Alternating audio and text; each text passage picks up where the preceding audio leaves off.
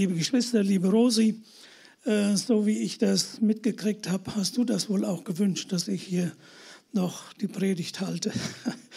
Also ich mache das gerne und äh, freue mich darüber, über das, was, ich, was, wir und was wir alle von dir gehört haben und für das Werk von dir und von Friedhelm.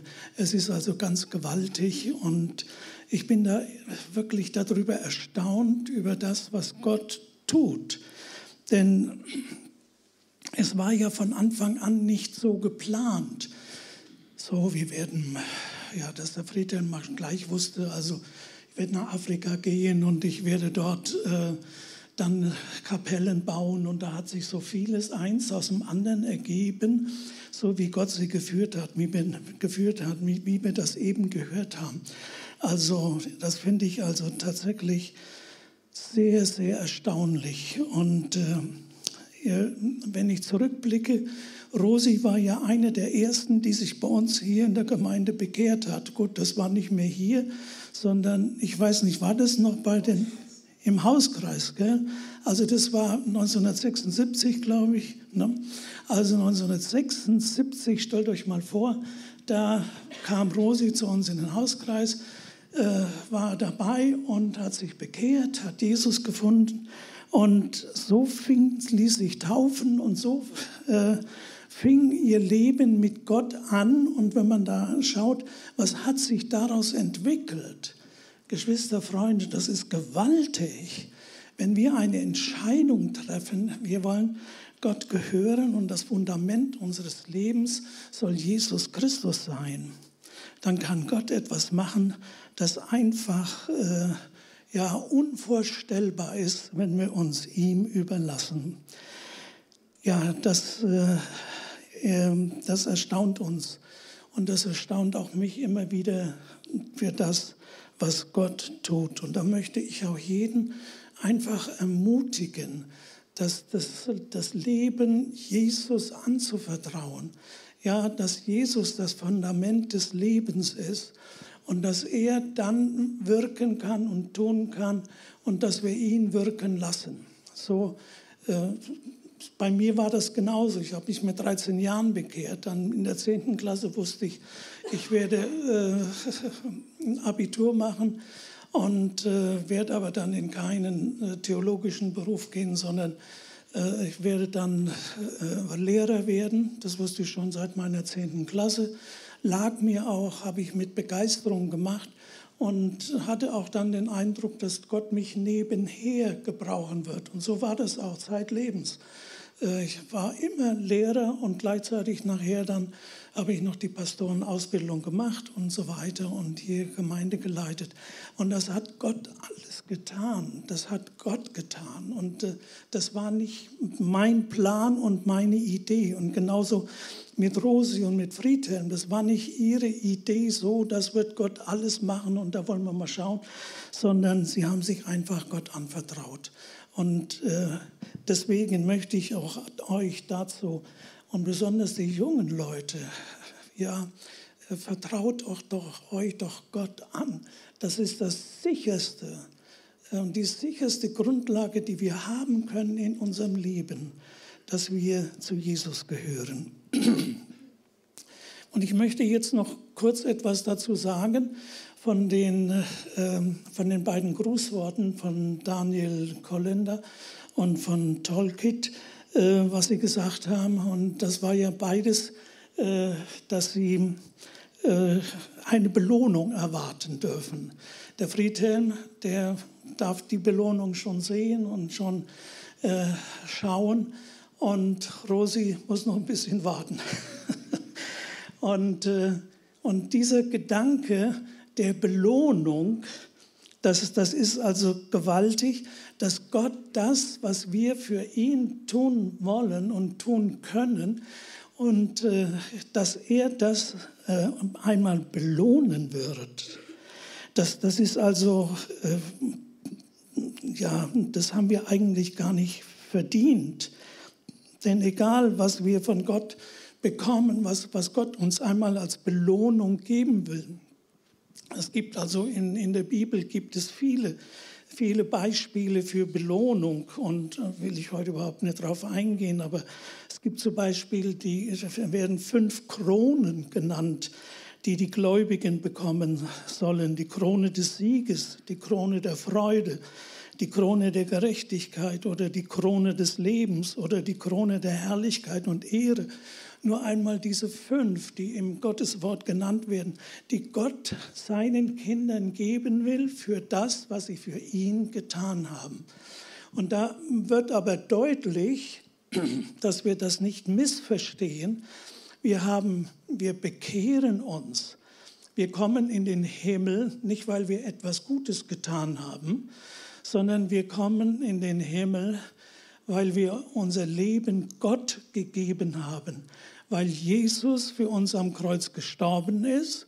So, und wir haben, und ja, uns wurden dafür die Augen geöffnet, wir haben unser Herz aufgemacht und Gott hat dann in uns dieses neue Leben gewirkt. Das hat er geschaffen, das hat er getan in uns, das ist sein Werk.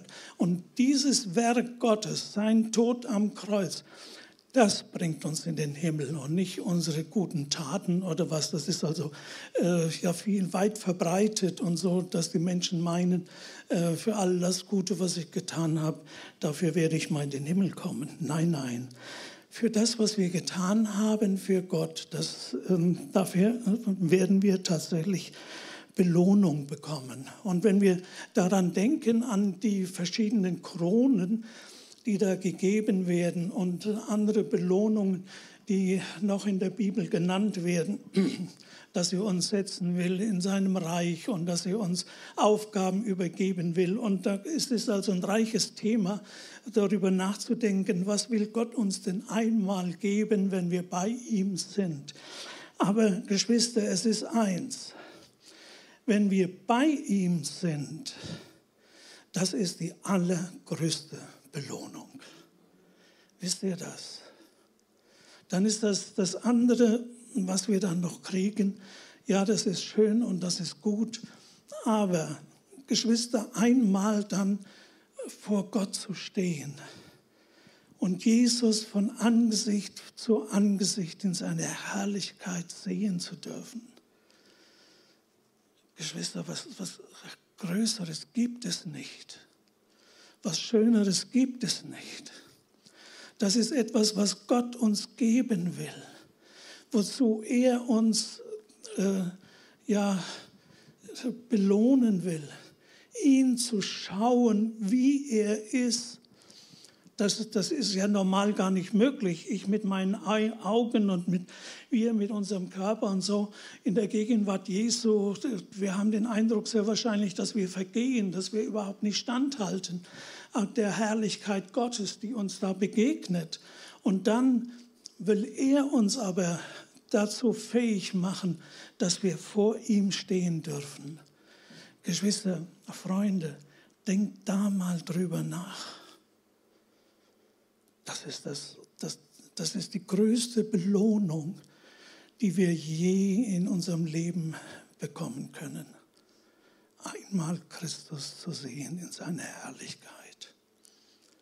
Geschwister, lasst euch von diesem Gedanken ergreifen. Lasst euch von diesem Gedanken erfüllen, in seinem Glanz von Angesicht zu Angesicht vor ihm zu stehen. Das ist schon Belohnung genug. Und selbst es sollen wir dann ja Kronen bekommen. Ich habe da gerade fünf aufgezählt. Die sollen wir aufgesetzt bekommen. Das, das, Wisst ihr, was da geschieht? Ich habe da mal nachgeguckt in der Offenbarung. Da kommt ja Jesus wieder äh, mit einem Heer und Satan wird für endgültig, die Herrschaft Satans über diese Erde wird endgültig beendet durch seinen Sieg. Und da heißt es von ihm in der Offenbarung, äh, Kapitel 14, meine ich, ist das, dass er diese, diesem Heer voran, äh, vorangeht. Nee, Offenbarung 19. Offenbarung 19, 12. Und Er ist der Reiter auf dem weißen Pferd, so wird er da beschrieben. Und er hat viele Kronen auf dem Haupt, steht da in der Offenbarung. Das heißt, es können auch Diademe sein. Also wir können uns das gar nicht vorstellen, äh, dass ein Mensch nicht nur eine Krone hat, so, sondern, weiß ich, 15, 20, 30, ja, Tausende von Kronen müsste Jesus auf dem Kopf haben. Denn wenn du das mal liest, die, die ihm nachfolgen, heißt es dann, das ist das Heer des Himmels und das sind die Gläubigen und das sind die, die zu ihm gehören und die er auserwählt hat, die folgen ihm in diesem Kampf nach. Und wenn du die anschaust, von denen hat keiner eine Krone auf, sondern die hat nur Jesus auf. Und zwar viele Kronen. Ja, wo sind denn die Kronen von denen geblieben? Die Jesus krönt mit diesen fünf Kronen. Das wird sehr wahrscheinlich so sein, wie in der Offenbarung 4, meine ich, steht das, von den Ältesten.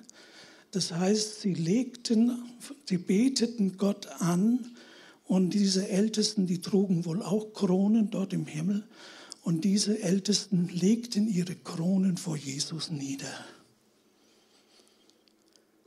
Du wirst im Himmel nicht mehr mit einer Krone rumlaufen. Freu dich da nicht drauf, dass du denkst, na, bin ich auch mal Prinz Charles oder irgend so jemand und trachte auch mal eine Krone.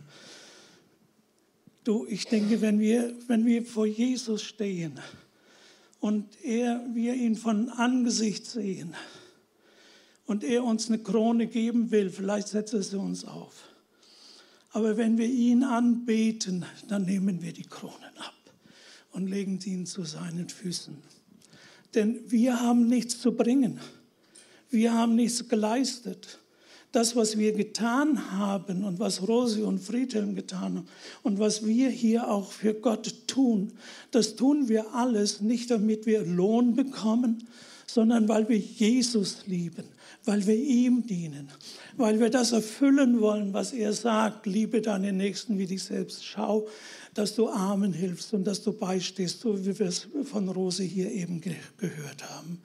Und das haben sie nicht getan, die beiden, weil sie gedacht haben, oh, dann werden wir mal einen großen Lohn im Himmel haben.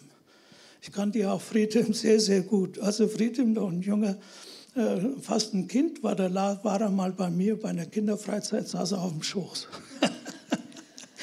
Also äh, deswegen, wir kennen uns so lange schon und äh, äh, deswegen weiß ich auch, wie Friedhelm war und so wie Rosin ihn beschrieben hat. Ja, so war der Friedhelm.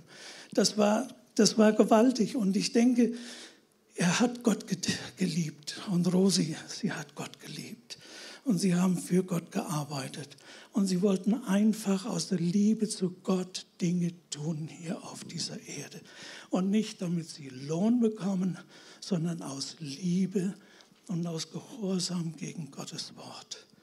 Geschwister, wir, ich finde das fantastisch, dass wir das hier so heute Morgen ja vor Augen gestellt bekommen haben, von Rosi und auch von äh, Alexander, über den Lebenslauf, über das, was sie getan haben.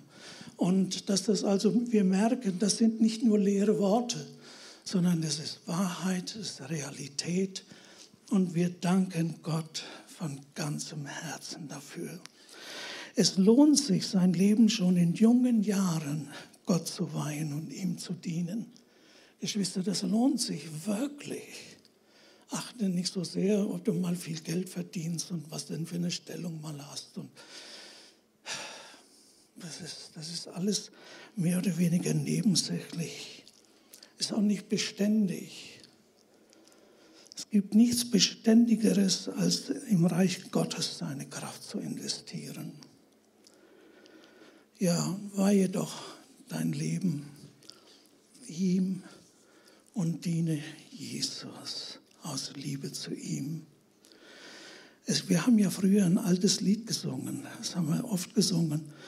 Äh, das beinhaltet so eine wunderbare Wahrheit. Nicht vergeblich ist es zu wirken für Christus, den Herrn, alle Zeit. Als Belohnung erwartet uns droben die Krone, die er hält bereit. Kann sich noch jemand entsinnen an das Lied?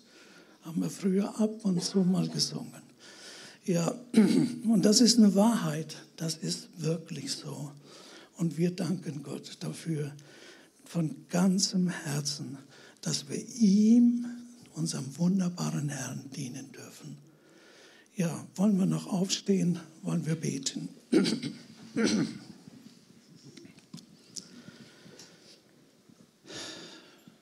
Herr Jesus, wir danken dir. Du willst belohnen, obwohl wir das eigentlich gar nicht darauf hinarbeiten. Du willst belohnen für das, was eigentlich für uns selbstverständlich ist, wenn wir dich lieben, wenn wir für dich da sein wollen, wenn wir dein Reich bauen wollen. Herr Jesus, Herr, und dafür beten wir dich an. Du bist der wunderbare Herr. Herr, gib es tief in unsere Herzen hinein. Herr, dass wir einmal vor dir stehen und dich sehen in deiner Herrlichkeit. Dass das, ja, das ist, was wir erwarten und wo wir vor dir stehen wollen. Herr, senk es tief in mein Herz hinein. Senk es in die Herzen meiner Geschwister hier tief hinein. Herr, den Blick zu dir und auf deine Herrlichkeit gerichtet zu sein. Herr, wir danken dir dafür. Du bist ein wunderbarer. Amen.